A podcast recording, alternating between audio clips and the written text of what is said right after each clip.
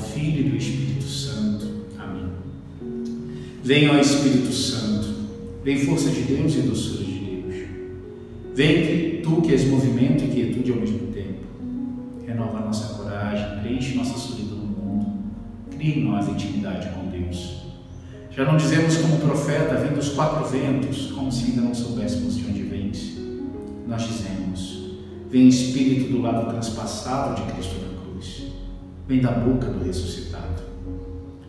Amadas irmãs, queridos irmãos, nesta quarta-feira da 33ª semana do tempo comum, a liturgia nos traz novamente a parábola dos talentos, mas na versão de Lucas. Aqui, Lucas fala de 100 moedas de prata que são dadas para os empregados daquele homem que vai ser investido rei, por isso viaja para o exterior. Interessante que, diferente da versão do domingo, aqui é dado igualmente 100 moedas para cada empregado.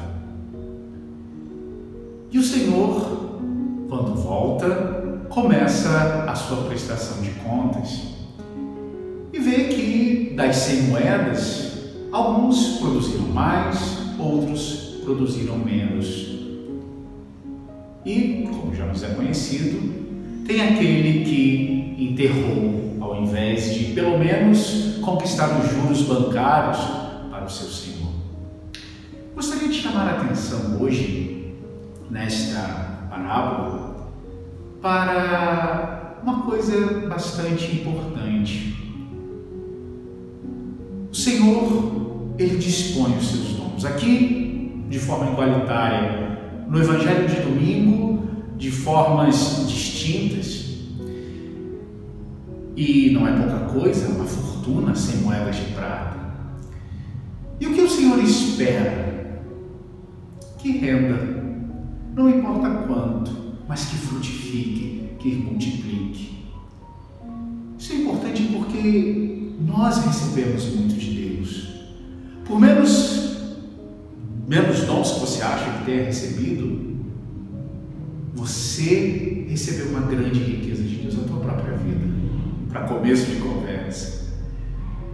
E o Senhor deseja que você e eu produzamos frutos. Quanto não importa, não estamos na lógica capitalista, mercantil. Mas nenhum de nós, por mais inapto que se ache, está dispensado de produzir frutos. Por isso, olhando para a tua vida, quais frutos? O que você tem multiplicado daquilo que o Senhor te deu?